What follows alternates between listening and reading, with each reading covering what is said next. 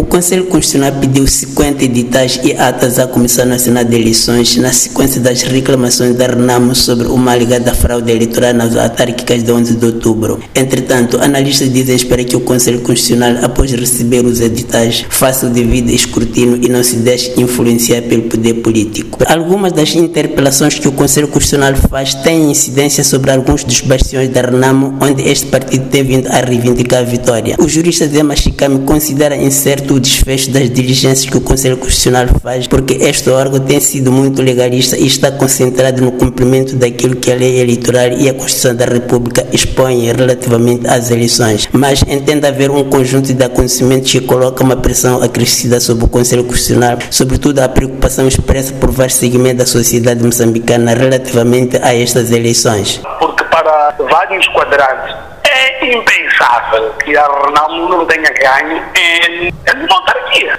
É o principal partido da oposição. É um partido que nós sabemos que tem bases sociais tradicionais. É certo que algumas dessas bases sociais tradicionais não são zonas autarquizadas, não têm eleições. São zonas rurais que não, não foram a fome. Mas algumas dessas bases sociais importantes da Renamo estão em vilas no norte e no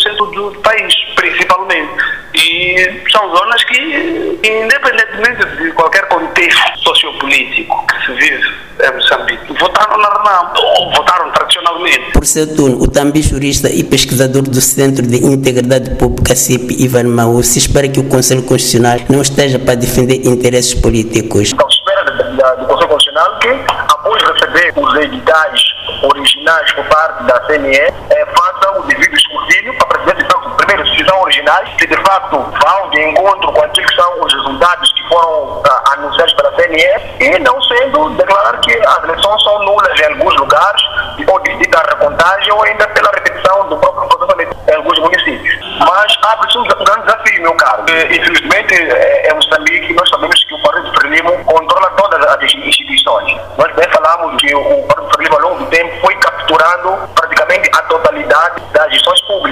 Inclusive, os tribunais, hoje em dia, que nós temos algum, algum tipo de esperança, mostram-se que estão um pouco capturados. Entretanto, Isaías Cuna, jurista e quadricênio da Frelimo, diz que o Judiciário, incluindo o Conselho Constitucional, funciona de forma independente e toma decisões em função da lei. De Maputo para a Voz da América, Ramos Miguel.